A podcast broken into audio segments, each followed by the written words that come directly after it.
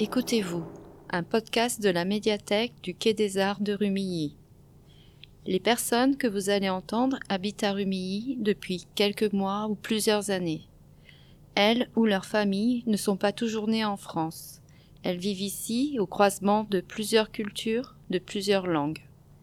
Elles vont se raconter à vous par un souvenir, par leur quotidien ou par un rêve. Aujourd'hui, écoutez-vous, écoutez Adoration en français et en anglais. Je m'appelle Adoration, je suis mariée, je suis philippine. I arrived here on France uh, home 2015 with my uh, fiancé. We came here because we are planning to get married.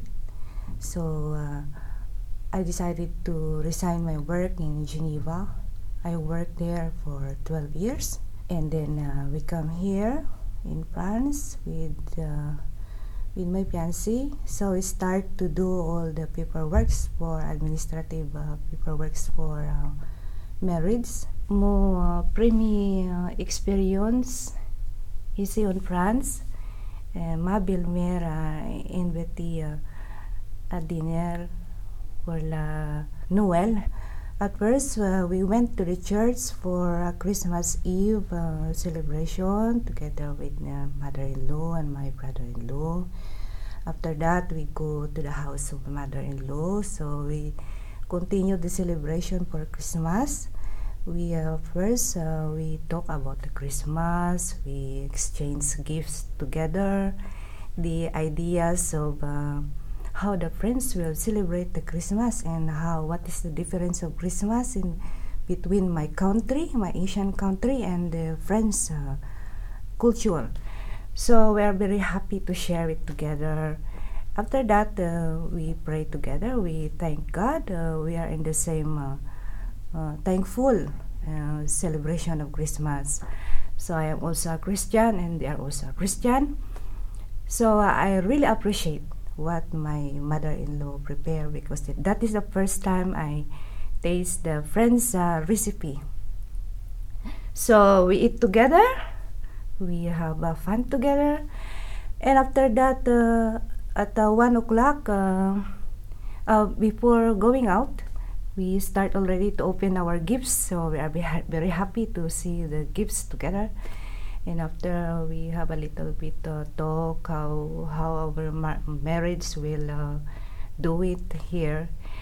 And uh, later we come back our home together with my fiancé. So we stay there at one o'clock in the morning in the house of my mother-in-law.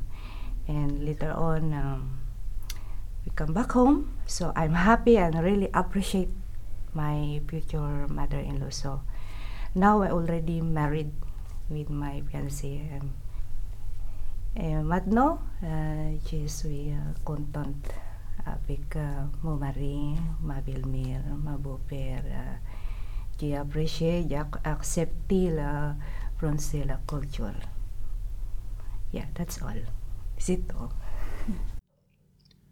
Ce podcast a été réalisé pour l'édition 2019 du Quai des Livres sur le thème de la Tour de Babel.